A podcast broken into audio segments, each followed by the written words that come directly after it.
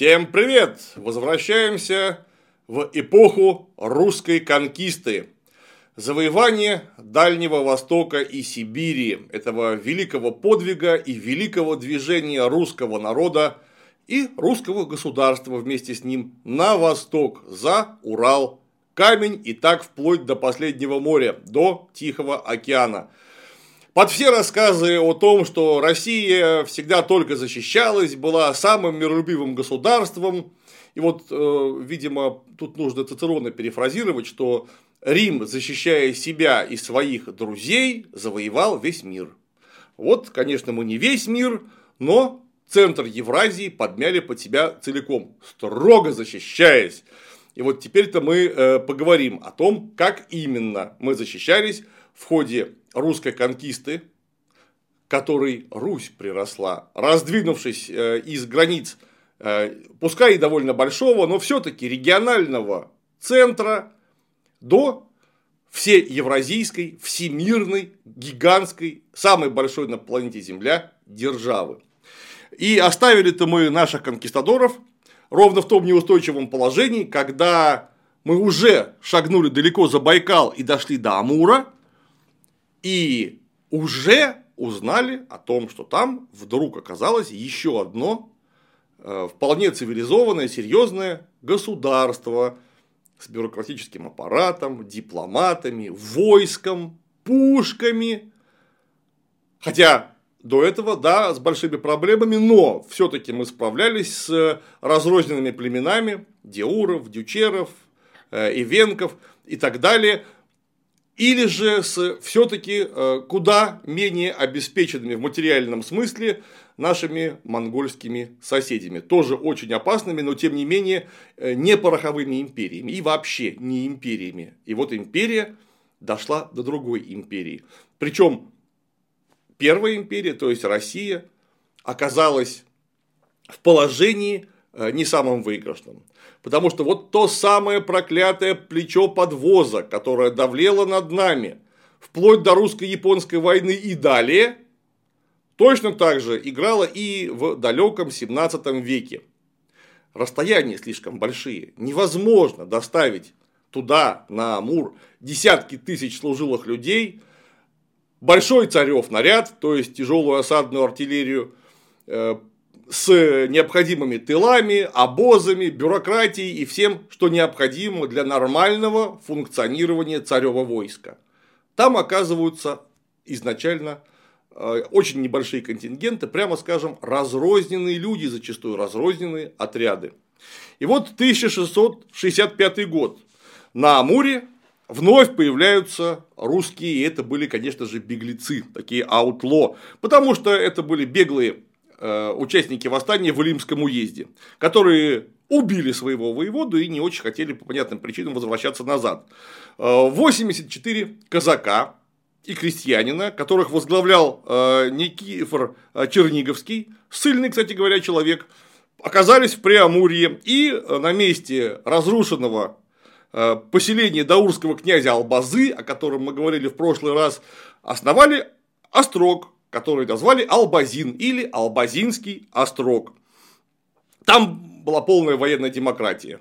Э, никакой власти над ними в основном не было. Они сами определяли, как они будут жить, как пахать в землю э, и как собирать ясак с местных. Ясак, правда, пометуя о том, что они все-таки не сами по себе отправляли в московский центр. Ну, понятно, сначала в Нерчинск, а оттуда в московский центр.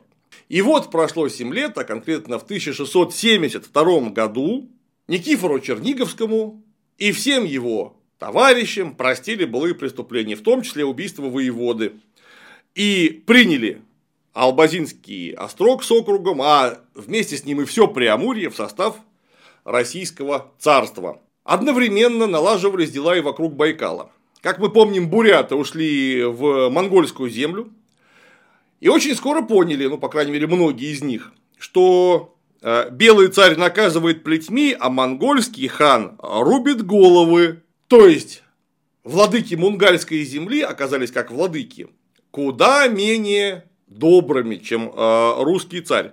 Ну и постепенно часть бурятских племен, где в полном составе, а где и частично потянулись обратно к Байкалу на родные земли, что, конечно, сразу вызвало немедленную реакцию в Монголии в первую очередь. Их беспокоило и укрепление русских вокруг, вокруг Байкала, и отток перспективного податного населения, к которому уже как-то они привыкли. И вот, в 1661 году, напомню, основывается Иркутск.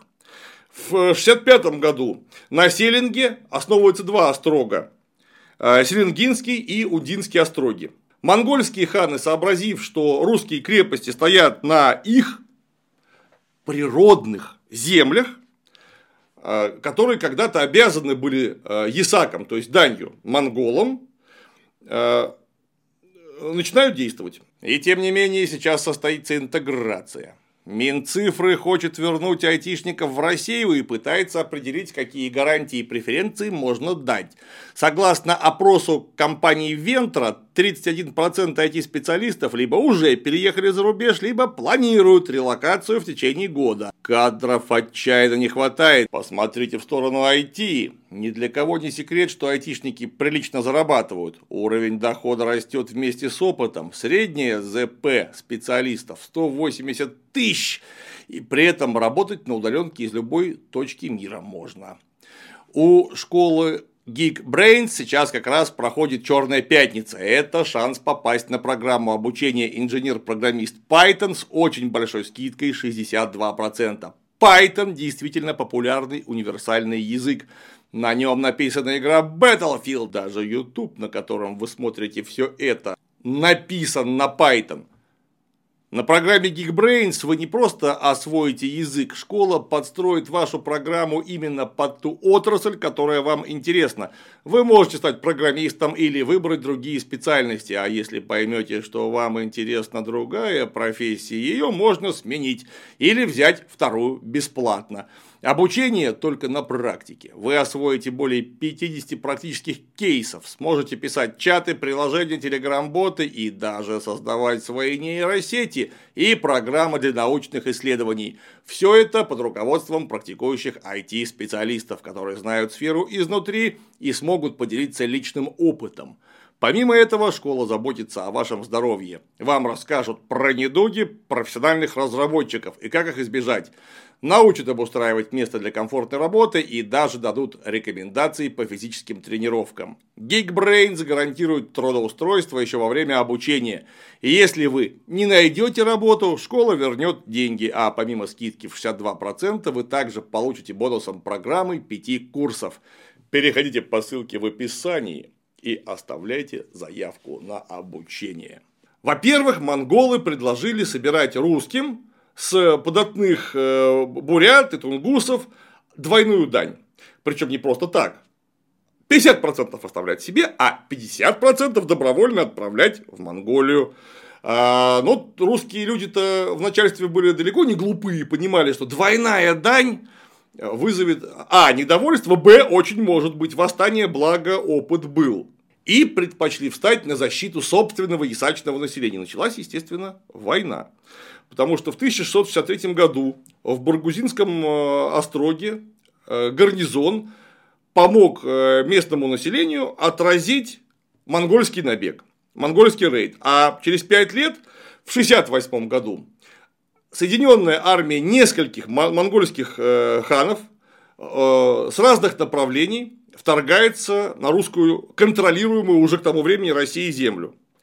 Подступили монголы к Селингинску, и там с ними умудрились договориться. Часть их войска пришла на Байкал, на север от Байкала. Монголы перешли Ангару, форсировали ее, дошли до Илимского острога и до Верхнеленского острога. В 69 году под Нерчинском появляется очень большое 15-тысячное э, войско, которое э, угнало серьезный полон из бурят и тунгусов. И в 1971 году монголы еще раз повторяют, в 1671 году, напоминаю, мы все время говорим про 17 век, монголы набег повторяют, благо предыдущие увенчались успешно. Более того, некоторые князья э, даже устраивают у Яровнинского озера свои кочевья, то есть э, собираются остаться тут всерьез и надолго, продолжая грабить местных тунгусов.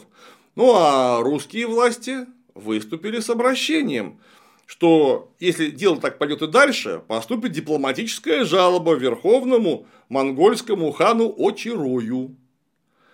А, ну и тогда а, младшие князья, их звали князья Тайши, сказали, что они сами по себе и монгольскому э, хану Очарою вовсе-то и не подчиняются. И вот май 1674 года. А, на Тайшей, на князей Тайшей идут войска из Нерчинска и Албазина, э, в основном состоявшие из казаков, во главе со служилыми людьми Григорием Ланшаковым и уже упоминавшимся Никифором Черниговским. Всего 400 русских э, встречают отряд воинов Китайджи и Иркимы. Из трех тысяч человек разыгрывается серьезное сражение у притока реки Уды, которое после этого стало называться речка Погромная не просто так. Потому как э, тайши потерпели просто сокрушительное э, поражение, им пришлось спасаться бегством с остатками войска э, и уходить в монгольские пределы. Ну, повторюсь, тут, конечно, в первую очередь э, сыграло тотальное превосходство в огнестрельном оружии. Несмотря на все его несовершенство, каково имело место в 17 веке, в первую очередь это фитильные аркебузы и легкие пушки, у монголов их просто не было.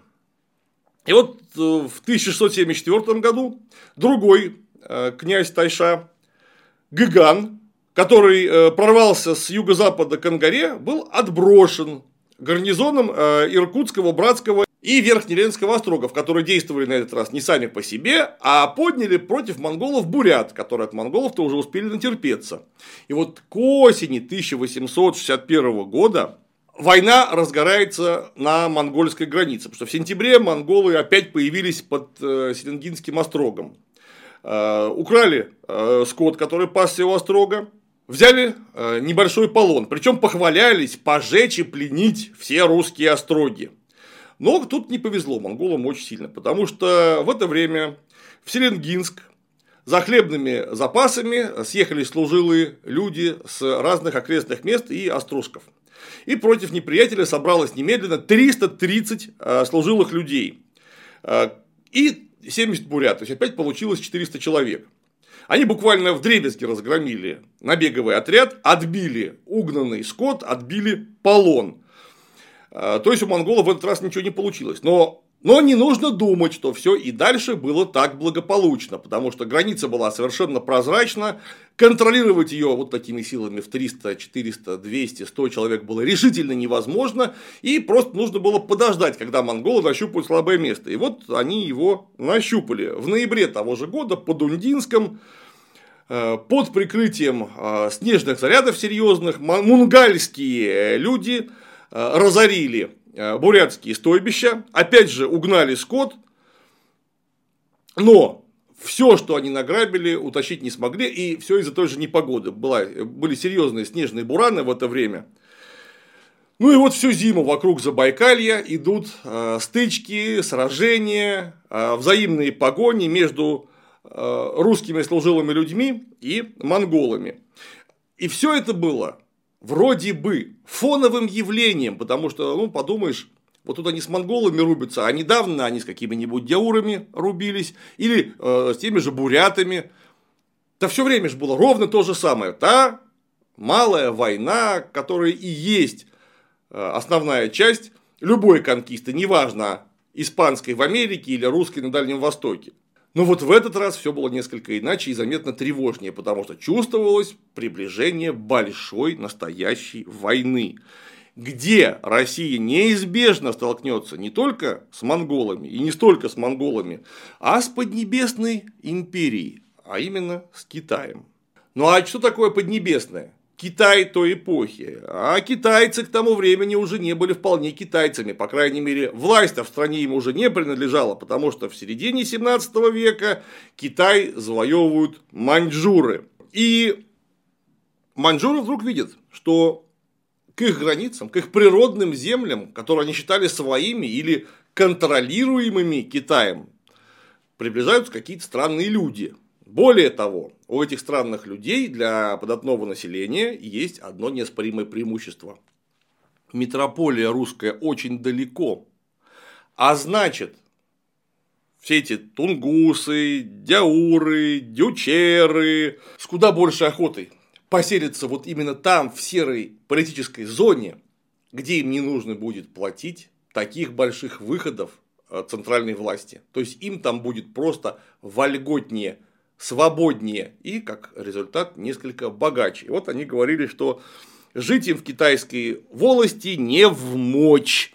И потянулись они э, из китайских пределов, куда их маньчжуры просто угоняли, к русским пределам под защиту белого царя, что, конечно, не могло не расстроить маньчжурских багдыханов. И вот э, землепашцы, например, диуры, это, как все крестьяне, люди тяжелые на подъем. То есть они могут переселиться, но это сопряжено с целым комплексом мероприятий. А вот тунгусы в это время кочевники. И очень легки на подъем. Когда мы говорим тунгусы, мы через запятую вспоминаем имя князя Гантимура, о котором мы говорили в прошлый раз, и ведь мы помним, что в русское подданство его принимал еще Петр Бекетов. Он воевал потом против русских и даже ушел в Маньчжурию. И даже занял очень высокое положение. Однако, что-то пошло не так, и князь Гантимур бил челом Нерчинскому э, воеводе и э, просил принять под свою руку и даже обещал креститься. Сказано, сделано, и вот Гантимур отъехал на Русь.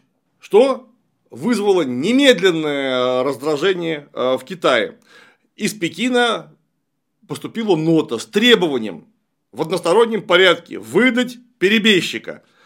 Э, при этом самим Гантимуром китайцы стали сноситься, обещая ему прощение всех грехов и какие-то совершенно невозможные выгоды от его возвращения. Почему э, такие усилия? Ну да, во-первых, материальный убыток из-за откачевки тунгусов маньчжуры понесли. Ну и, конечно, личность самого князя Гантимура была чрезвычайно веской в данном регионе. Это был настоящий авторитет, такой харизматический лидер с огромными связями в самых разных кругах, как оседлых, так и кочевых людей. Просто на него смотрели, как например. И вот он переходит добровольно в русское подданство, что сразу укрепляло положение России в Преамурье и Забайкалье. Это отлично понимали как в Пекине, так и в Москве. И вот в Москву приглашают и самого Гантимура, и его сына Катаная. До Москвы, правда, старый князь, этот великий степной воин, не доехал, умер. Но Катанай в Москву добрался, его очень ласково приняли, щедро одарили, подвергли его царским ласкам. Ну и э, потомки Гантимура, Гантимуровичи или Гантимировичи получили дворянский чин, причем не просто так, а по московскому списку. Это стали московские дворяне. Вот, наверное, правильно будет сказать, функциональные потомки той самой выборной тысячи, которую основал еще Иван Грозный, как явно привилегированная прослойка. Э, и за ним признали то, что он князь, то есть русский царь утвердил его княжеский статус. Э, дальше потомки Гантимура будут служить Российской империи на протяжении э, веков. И в тот момент никто в Сибири или в Преамурье такой чести не удостаивался, что говорит о его э, несомненном значении для региона. Ну а одновременно это было не только укрепление русских позиций в Преамурье, и Забайкалье, но и прямой вызов маньчжурскому Китаю, а значит и казус Белли. Потому как маньчжуры считали себя потомственными владыками данных э, регионов. Причем не только Забайкалье, но и всей Восточной Сибири. Несмотря на то, что а, маньчжуры там никогда не жили и вообще имели они крайне смутное представление. Э, ну, зато имели серьезные амбиции в ту сторону. Отгремели уже сражения под э, Очанским и Кумарским острогами. Было совершенно ясно, что ограниченные контингенты с русскими или вообще не справятся, ну или справятся, понеся огромные потери. То есть нужна была полноценная война. И нужно было в первую очередь закрепиться у границы, так, чтобы плечо э, подвоза, вот та самая проклятая военная логистика, не давлела. На этот раз над китайской армией. Ну и маньчжурский император э, доверил вести военные э, приготовления испытанному полководцу Лантаню. В конце 1682 года Лантань э, выехал, как бы мы сказали, на рекогностировку.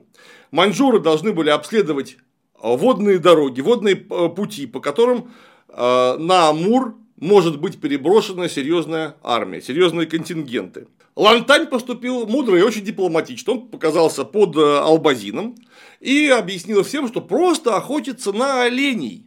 А кто же ему запретит-то в самом деле? При этом Лантань охотился на оленей, это был отличный наездник, отличный лучник с его э, лихими нукерами, которые были, в общем, вполне понятны и уважаемы для всех, кто э, в Албазинском остроге находился. Но это одновременно был еще и, повторюсь, опытный военачальник, который разведал лично местность, поступы к ней, удобные э, подъезды, места для стоянки войска. Ну и что такое охота? Охота – это в первую очередь кавалерийское мероприятие, а там, где пройдет серьезная охота, там пройдет и войско.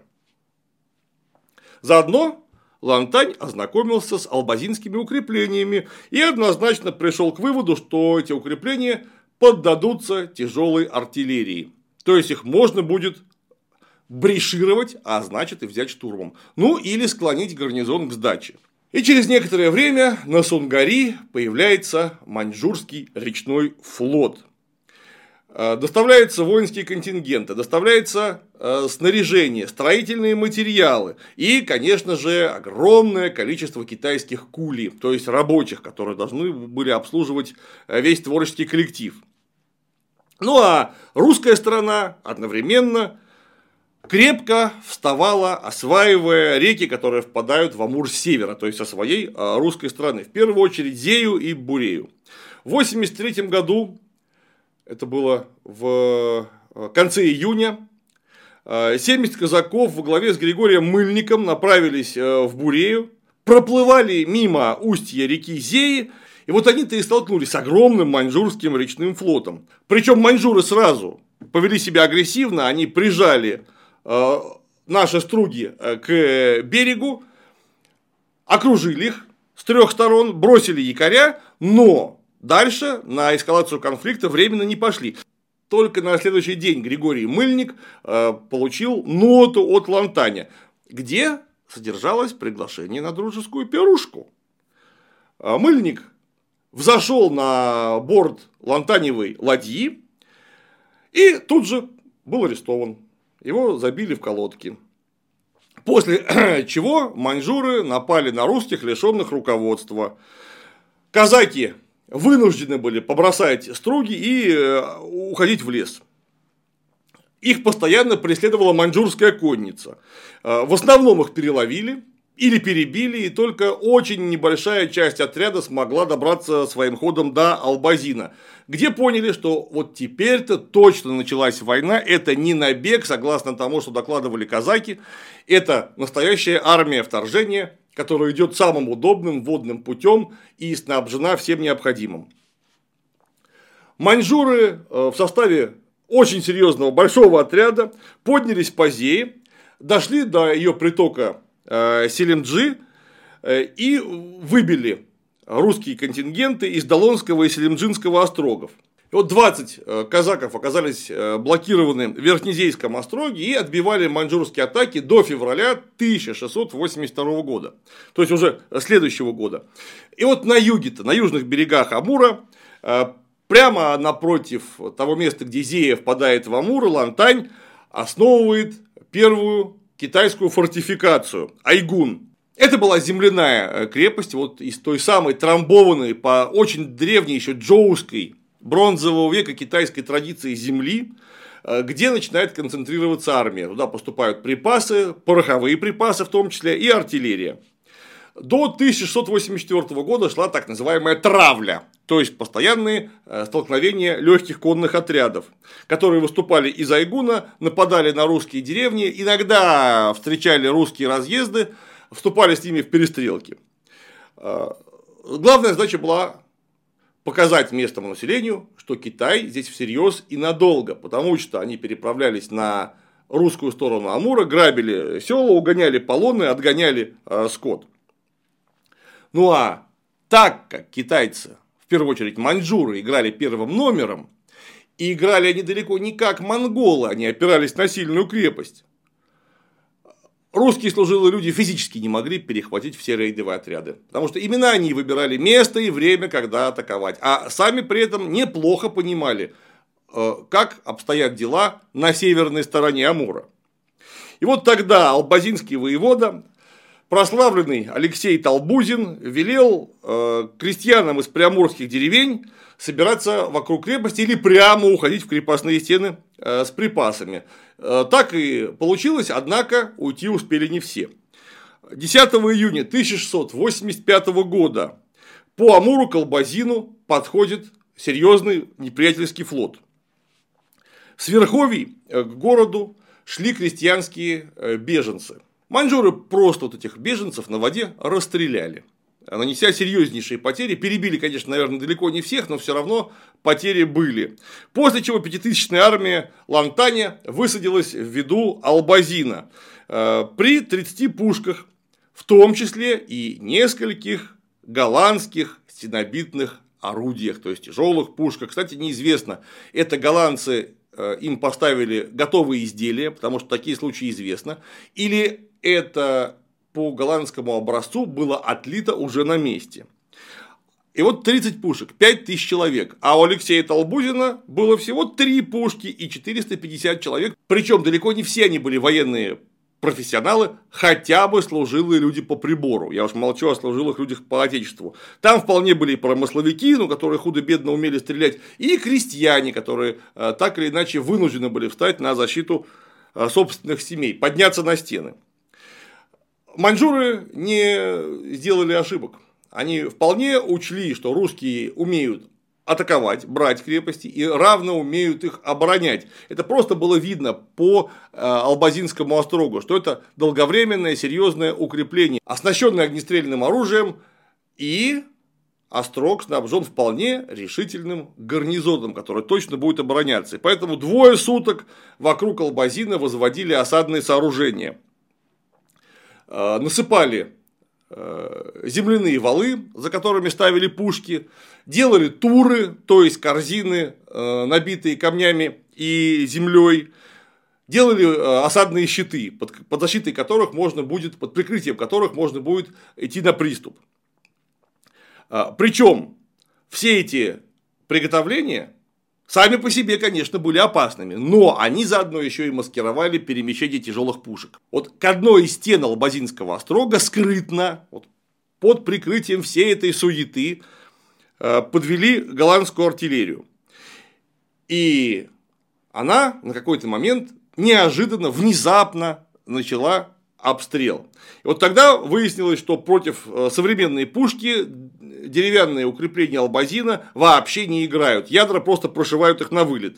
Причем, когда я говорю на вылет, я имею в виду именно это слово. Осадная пушка пробивала ту стену, в которую стреляла, ядро пролетало весь острог насквозь и пробивало противоположную стену.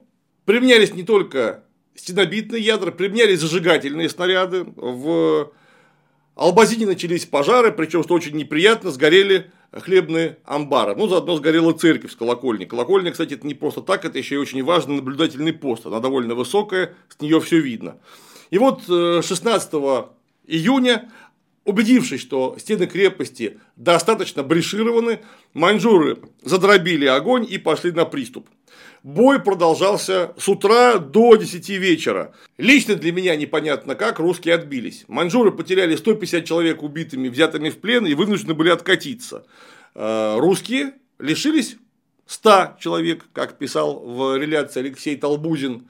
В первую очередь от огня артиллерии. То есть э, не во время съемного боя, то есть во время рукопашной, которая последовала э, в Бреше во время приступа, а именно во время артобстрела. Да, и утратили одну пушку из трех, которая была уничтожена прямым попаданием ядра. Э, взять город, тем не менее, не удалось. Вот посмотрите, было 300, 450 человек, осталось 350 человек. Ну и тогда Лантань, э, разозленный неудачей, решил город просто спалить. Маньчжуры принялись засыпать э, крепостной ров фашинами.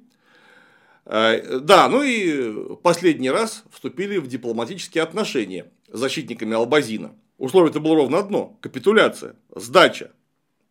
Толбузин отлично понимал, что следующего приступа он не переживет. И гарнизон не переживет, потому что уже стена проломлена. Да, конечно, ее ремонтировали, но было видно, из чего ее ломали. Это вам не какая-то легкая полевая артиллерия, это профессиональные тяжелые стенобитные орудия, которые вот это вот деревянное укрепление разносят в щепки.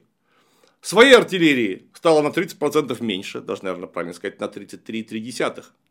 И вот еще один артобстрел, а останется, если экстраполировать, всего одна пушка, еще один приступ, мы потеряем еще 100 человек. Нас останется 250, и вот третий приступ явно будет последним. Это в том случае, если во второй раз вообще удастся отбиться. Ну и Толбузин э, понял, что придется оставлять Острог. И он увел своих людей из города и повел вверх по Амуру в Нерчинск. Лантань же разрушил, полностью уничтожил Албазин и увел свою армию. В Пекин была отписана торжественная реляция о блестящей победе, Лантане устроили настоящий триумф, и было объявлено, что в уничтожении варварского Албазина нас, естественно, считали варварами. В уничтожении варварского Албазина а, однозначный признак благосклонности неба. Но манжуры явно не понимали, с чем столкнулись. Потому что, да, было понятно, что русские – это сила. Они обладают огнестрельным оружием, дисциплиной и вполне мотивированы. Э, но русских мало, потому что ну, полтысячи человек для маньчжурского Китая – это вообще не угроза. Вот они 5 тысяч человек э, выслали, а могли бы выслать 10, кстати говоря. Да, это далеко, неудобно и накладно, но если бы речь шла о чести императора, пошли бы на такие расходы. Ну а против 10 тысяч человек, которые оснащены и ручным огнестрельным оружием, и пушками, при этом понимают единоначалие, воинскую субординацию и очень многочисленны, вот никто не устоит. Но ведь русские люди там тоже были не просто так. Они тоже были частью огромной империи. И тоже кое-что понимали о царевой чести, которая тогда воспринималась, ну, примерно так же, как своя, потому что именно царь олицетворял не только страну, но и божий промысел касательно этой страны. И то, что э, маньчжурские войска выкинули э, наших из Албазина, э, это означало не катастрофу, хотя по форме катастрофы являлась, это означало вызов, на который нужно было ответить. И, как писали, не потерять даурской земли и побежной славы не учинить. То есть, не прославиться, как люди, которые постоянно отступают. Наступило затишье. Своеобразный э, интербеллум. Внутри интербеллума, если мне позволится такая тавтология. Э, и Время это даром не теряли ни маньчжуры, ни русские. Причем э, маньчжуры взяли очень большой полон. Вот, например, с Верхнезейского острога. Э, часть людей они взяли из-под Албазина. Э, в общем, масса народу оказалась в плену. И вот даже с пленными велась работа, вдумайтесь, хотя казалось бы, это 17 век. Но вот понимание public relations в это время у маньчжуров было полное. Естественно, русским поставляли некую информацию, очень дозированную и очень специфического характера. А именно, говорилось, что вообще-то из Албазина-то белый царь ушел, но население осталось. И вот всем казакам, промысловым людям, крестьянам, которые приняли власть маньчжурского императора, живется в Китае очень сытно, очень вольготно, и вот и вы бы тоже на нашу сторону перешли. Почему, собственно, э, нет? А, показывались некие грамоты, которые должны были удостоверить правдивость данной информации. А, но вот не на тех напали. Это удивительная совершенно штука, потому что примерно в то же время, там, чуть раньше, чуть позже, а, русские люди попадали в плен на Черном море, вот там, около Крымской землицы. Крымские татары угоняли их в полон и продавали в рабство. Но, однако, почему-то русские люди массово сохраняли верность русскому царю, делали все, чтобы сбежать, и даже если переходили на сторону, и сейчас мы говорим о Черноморском регионе, на сторону турецкого султана, при первой возможности э, поднимали восстание, угоняли целые галеры, даже не, не по одной штуке, и воспользовавшись э, связями, наработанными на турецкой службе, э, так или иначе оказывались на родной стороне. Хотя иногда это были целые эпопеи, как они через Мальту, через Италию, пешком потом шли через всю Европу с подорожной от Папы Римского в родные пределы, где их сразу принимали в распросные избы. Где? Выясняли, а что ты делал в плену? И что ты там видел? Как себя вел? Не изменил ли? Может быть, других изменников видел? Да, переход на службу турецкому султану, если ты не воевал против русского царя, измены не считался. Это важно. Вот примерно то же самое происходило и в маньчжурском плену. Тут удивительное дело, потому что э, многие казаки смогли бежать из маньчжурского плена. Причем они использовали свой марш в плен для разведки. Они сообщили, где их переправляли через Великую Китайскую стену, какого она размера, сколько там людей в гарнизоне сидит, чем они вооружены. А, при этом, например, э, замечательный казак Ларион Куликов, как раз попавший в плен в Верхнезейском остроге, спрятал под рубахой на теле знамя отряда и не сдал его в плену все время нахождения там он знамя прятал от маньчжура вполне успешно. Ну, понятно, что его, видимо, не слишком э, сильно обыскивали, если бы надо, его бразили до гола, конечно. Э, этого предпринято не было, но, тем не менее, э, подобного рода мотивация к службе заслуживает самого большого уважения. Ну и вот 1685 год, весь Дальний Восток, вся Восточная Сибирь, как будто перед грозой жила. Потому что одна неудача под Албазинским острогом, это была не точка, как только что мы говорили, это была запятая в очень длинной напряженной истории. Из Албазина маньчжуры, которые более не имели в тылу враждебной себе фортификации, могли продвинуться дальше на север. Пришлось срочно готовить к обороне и Якутск, и Охотский острог. Ну а на горных перевалах э, дежурили, постоянно дежурили казачьи разъезды. Но ведь не одни же манжуры господствовали в регионе. У нас, как мы только что выяснили, были самые сложные и напряженные отношения с монголами, которые вполне могли что сделать? А вступить в сношение с могущественным соседом, потому что вдруг появилось против кого дружить, ну то есть против русских конкистадоров.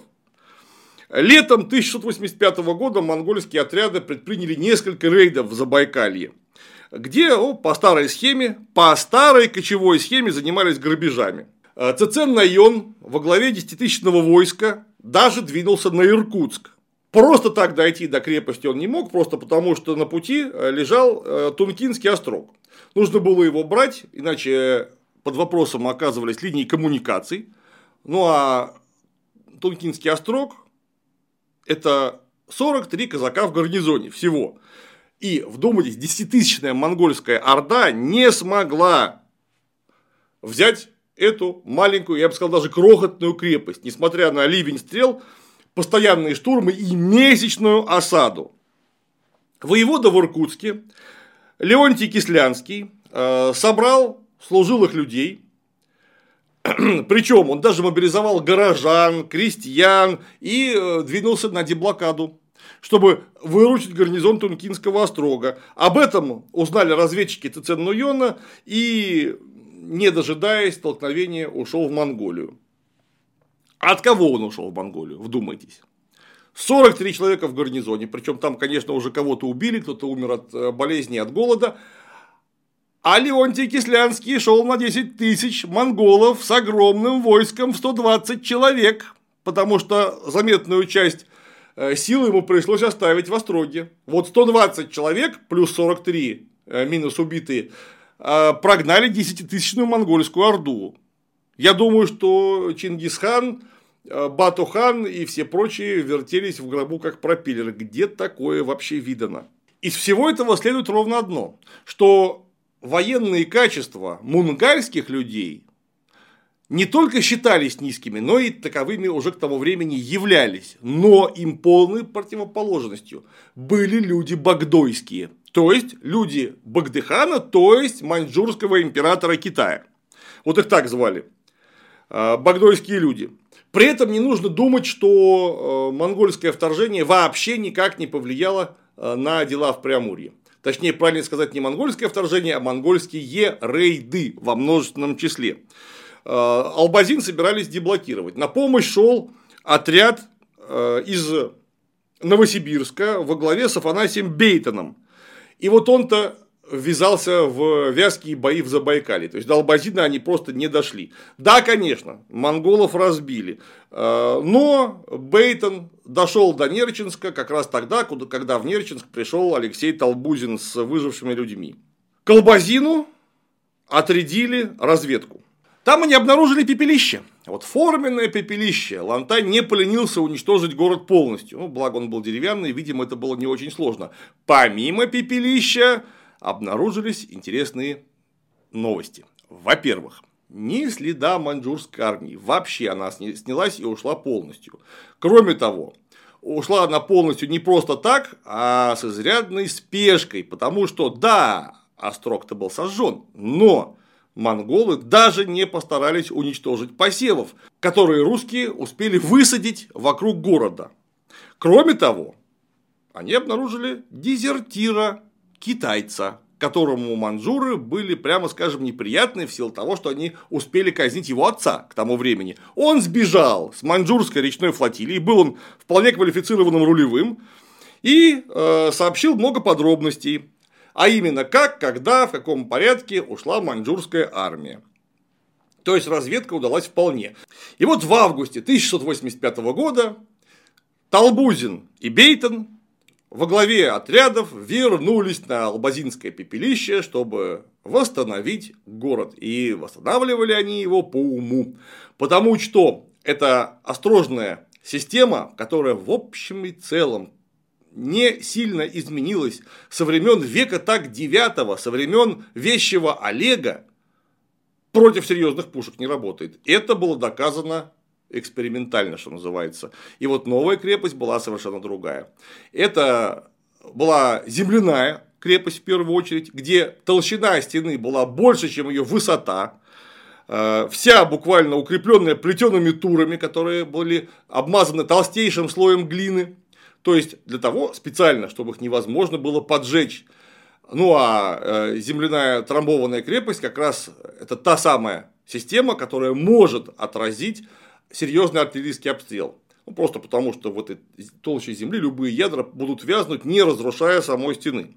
А, кроме того, вся крепость была окружена на этот раз не башнями, а, как это когда говорили, бастеями. Ну, то есть, по-европейски, бастионами, которые фланкировали подступы к крепости. Ну и, естественно, возводили дома, а, восстановили храм, и всему этому очень способствовало ровно то, что в августе-сентябре удалось собрать урожай с тех самых неуничтоженных багдойскими людьми посевов. Э, русские войска взяли с собой далеко не только продовольствие, и далеко не только продовольствие собрали они на месте, они взяли очень серьезный огнеприпас, в том числе и известное европейское новшество, а именно ручные гранаты, которыми очень удобно было пользоваться, особенно в обороне, в ближнем бою.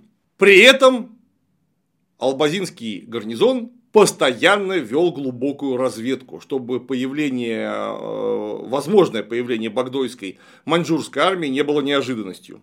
Маньчжурские силы тоже вели разведку. В первую очередь э, конную разведку, которая, э, во-первых, а отслеживала русские перемещения и б вела рейдовые операции на северной стороне Амура, пытаясь разрушать восстанавливаемые русские деревни. Ну, конечно, лезть а, под строящийся Албазид они вряд ли могли, но вот крестьяне, которые возвращались на свои деревни, подвергались постоянным набегам.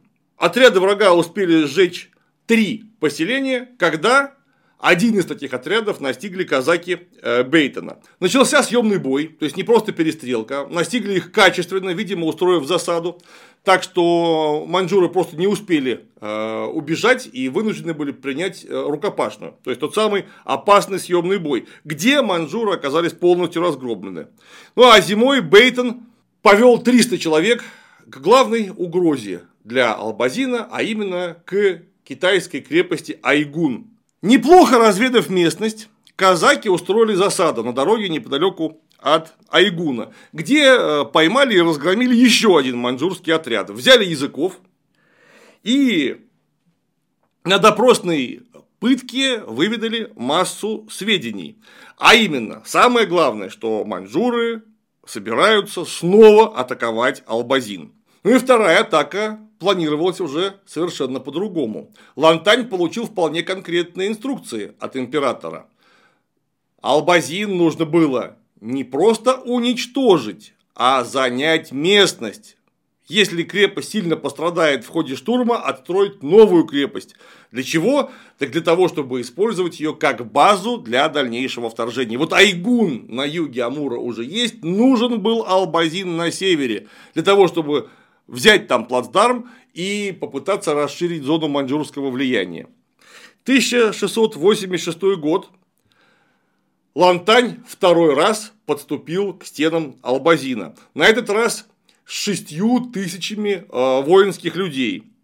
При этом, опять же, мы не учитываем китайских кули, которые исполняли роль э, обслуги и саперных войск, э, и 40 пушек, из них целых 15 пушки ломовые, то есть стенобитные.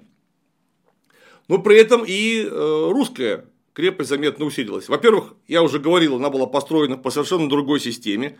Гарнизон там теперь был не из 450 э, разных людей, там, крестьян, охотников, казаков, а из 826 служилых людей при 9 э, пушках и трех затинных пищалях. Затинная пищаль, напомню, это очень крупнокалиберная аркибуза, точнее даже правильнее сказать сверхмушкет калибром э, до 25-30 миллиметров с очень длинным стволом. Отдача у такой ручной пушки такая, что в руках ее удержать не сможет никто. Э, поэтому она именно и считается затинной, то есть пищаль, которая используется из-за тына. Э, как правило, у нее был крюк, в конце ствола, к которым цеплялись за стену, разгружая полностью всю отдачу а, в тын или крепостной зубец или в твердо установленный щит гуляй города. При этом ядро, ядрышко калибром 25-30 мм, выпущено из очень длинного ствола с серьезной навеской пороха, э, во-первых, а, имело серьезную точность, то есть, так как ядро довольно долго находилось в стволе, оно получало э, изрядную стабильность в полете. То есть э, затинная пищаль была мало того, что куда дальнобойнее, но еще и куда прицельнее обычной пищали, обычной аркибузы, то есть ручного огнестрельного оружия. При этом вот это ядро, вдумайтесь, 25-30 миллиметров, оно прошибало любой осадный щит вообще, от него не спасали никакие доспехи, это было настоящее антиматериальное оружие своего времени. То есть наступающие даже за обтянутый Э, кожей там 30-50 миллиметровыми деревянными щитами не могли чувствовать себя в безопасности. Поэтому вот это количество, три затинные пищали, не должно обманывать. Три затинные пищали – это очень серьезная сила. Почему еще это серьезная сила? А ровно потому, что несмотря на свои размеры, э, это все-таки далеко не аркибуза и даже далеко не мушкет. Это э, тяжелая, крайне громоздкая штука, но она гораздо легче любой пушки. То есть один человек может легко перенести ее на плече. Второй человек донесет огнеприпас. Таким образом, эти три затинные пищали можно очень быстро и оперативно переставлять на любое место крепости. Э, особенно, если это место угрожаемое, там идет подготовка к штурму или сам штурм. Для любого нападающего, неважно, это будет Западная Европа, какая-нибудь война или вот Албазинский острог, любой нападающий с таким аргументом вынужден будет считаться. Это очень опасное, по-настоящему абсолютное оружие э, индивидуальной борьбы своего времени. Лантань, конечно, потребовал город покинуть. Ну, потому что один раз-то мы уже договорились, и вот давайте-ка этот договор исполняйте. С русской стороны ответили, един за единого, голова в голову, а назад без указа не идем, то есть самовольно, без приказа из центра мы крепость не покинем. Ну и чтобы у Лантаня и его подчиненных не было никаких сомнений, как только маньчжуры принялись высаживаться на северный берег, э, Бейтон вместе с казаками устроил вылазку, смешав порядки э, маньчжуров при том, что это того было неожиданно и неприятно, что Лантанию лично пришлось вступить в бой. Кстати, человек был довольно отчаянный. То есть не побоялся выйти, что называется, в первую линию. Первая вылазка Бейтона имела частичный успех, тем не менее. Пришлось ее прекратить, уйти за стены. Маньчжуры а, закончили переправу и собирались ночью пойти с двух сторон на приступ. Приступ был встречен еще одной вылазкой То есть маньчжуров некоторое время удержали на расстоянии от стен. И продолжалось сражение до рассвета. Ночью маньчжуры не могли точно координировать свои действия, не очень понимали, в каком количестве вышли русские. И только ли с одной стороны они вышли, может быть, их поджидают под стенами, поэтому э, приступа не случилось, зато случился съемный бой. То есть э, рукопашные и перестрелки продолжались до рассвета, когда э, маньчжуры вынуждены были отступить в лагере, который разбили э, на месте э, причаливания судов. При этом Бейтон и Толбузин не собирались сидеть в Албазине просто так. Вот уже было две высадки. И вот утром под прикрытием тумана русский отряд неожиданно подобрался к маньчжурскому лагерю и атаковал Маньчжур которые всю ночь провоевали или частично не воевали, а боялись, что придется воевать. И вот неожиданная атака, хотя ничто не предвещало беды, и маньчжуров просто сбросили в Амур. Им пришлось оставить лагерь, попрыгать в лодке и отойти. Ну, мы же понимаем, что это был успех, но успех только частичный, потому что 6 тысяч человек против 826, уже, наверное, даже и меньше – Плюс огромное количество рабочих, которые вели с собой э, китайцы. Вот та самая, наверное, аналогия русской посошной рати.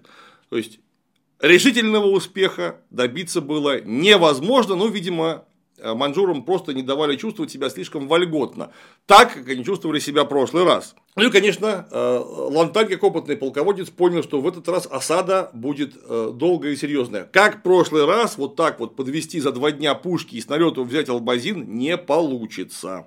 И тогда стали закладывать осадные траншеи. Снова переправились.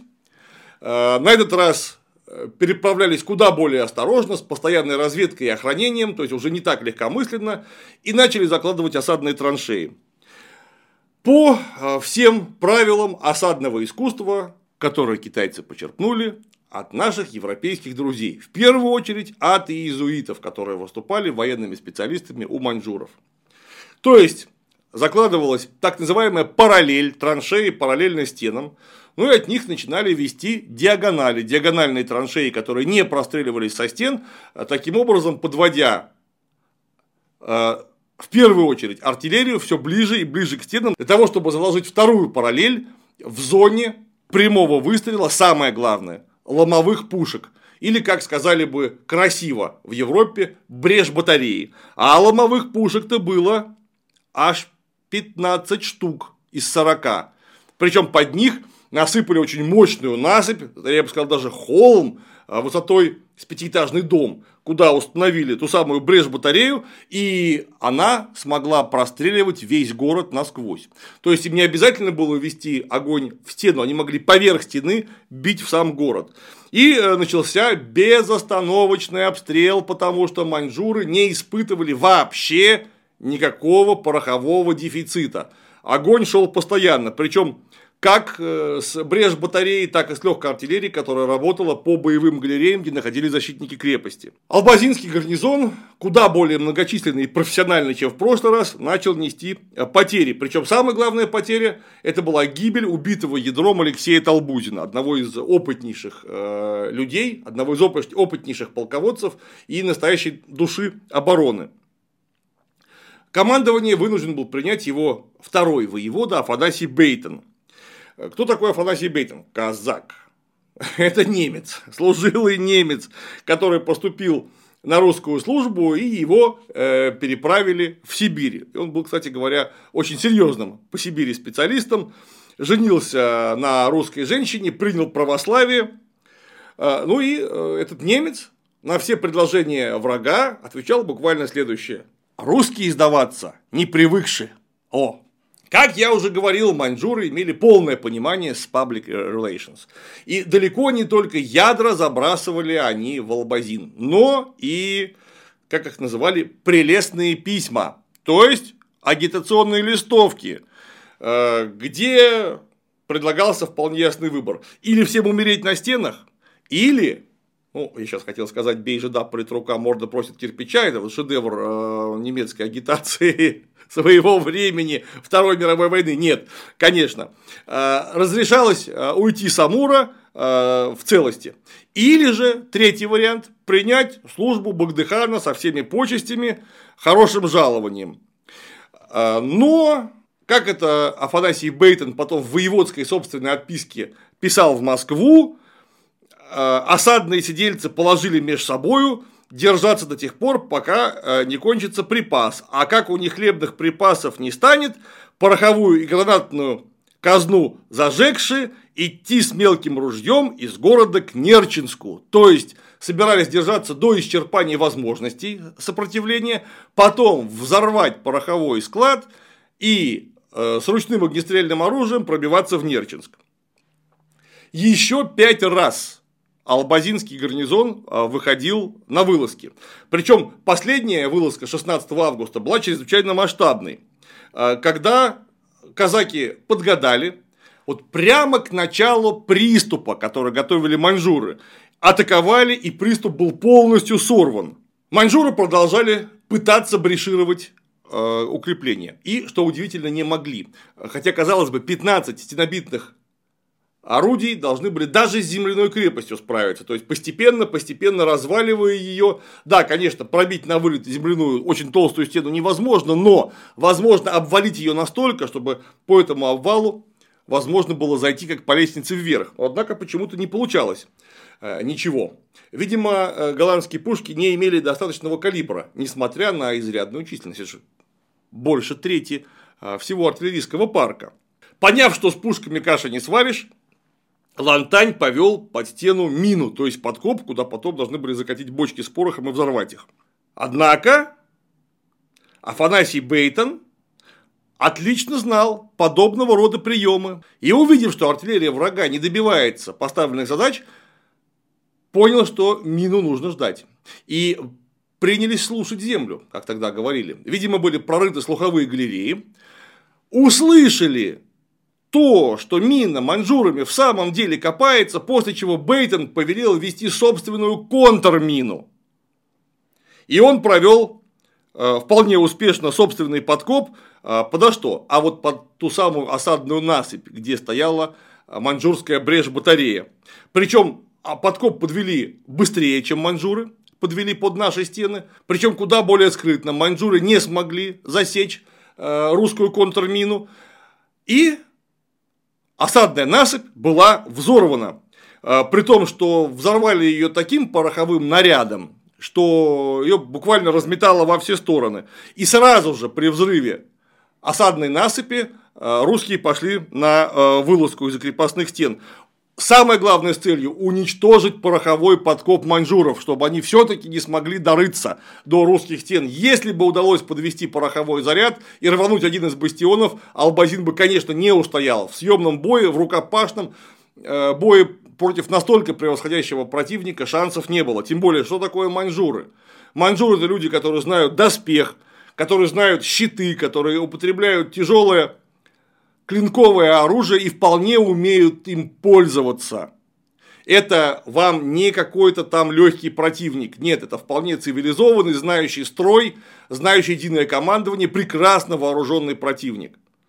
Но, э, тем не менее, подкоп был э, уничтожен и Вылазка оказалась настолько успешной, что едва не закончилась на э, северной маньчжурской батарее, к которой русские служилые люди уже приступили, и там началась рукопашная. Э, однако э, маньчжуры опомнились и, используя преимущество в личном составе, отбросили русских в крепость. После чего началась осада.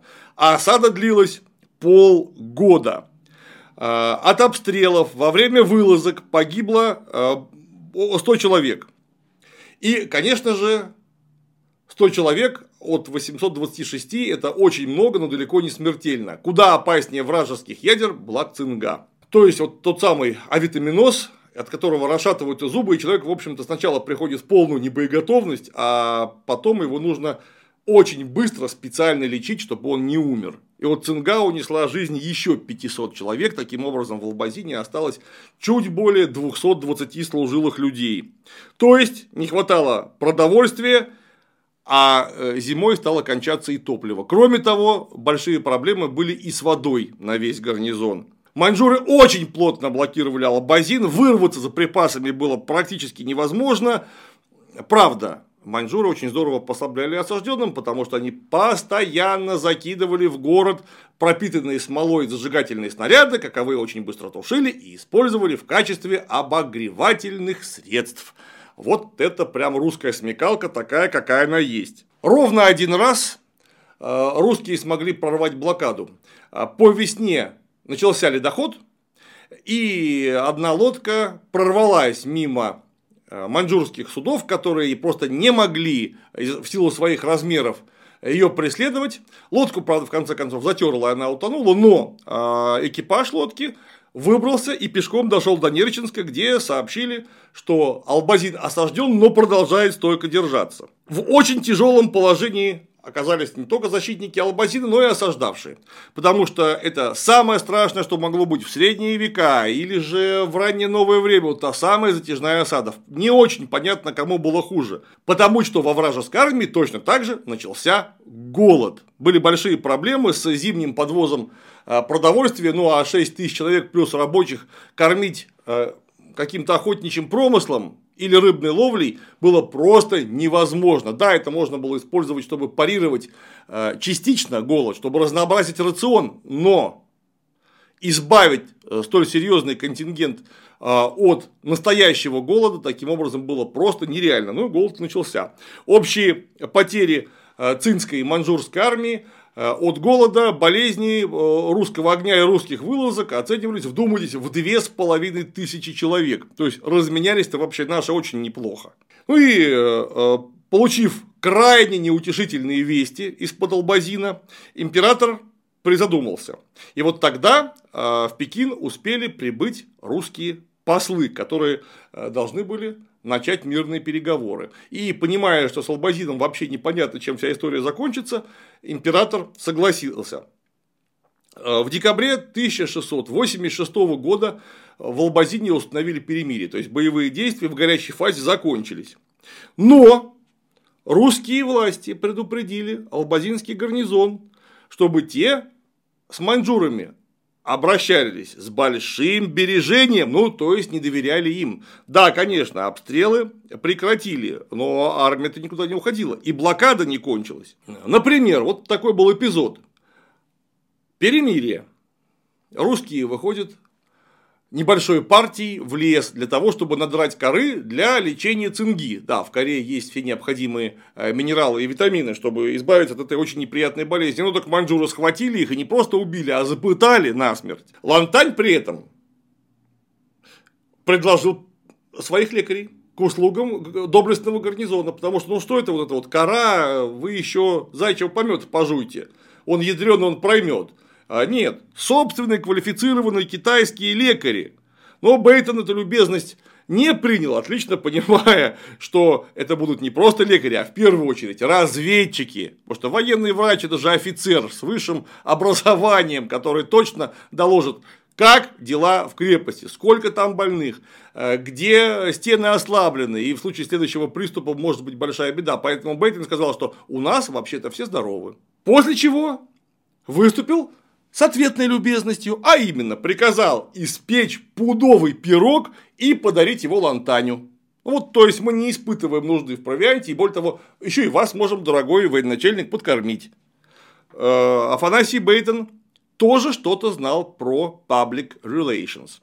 И вот в мае 1867 года маньчжуры ушли из-под Албазина, но всего на 4 версты, то есть остались, самое главное, в оперативном контакте с городом, каковой использовали для того, чтобы русские не могли засевать поля.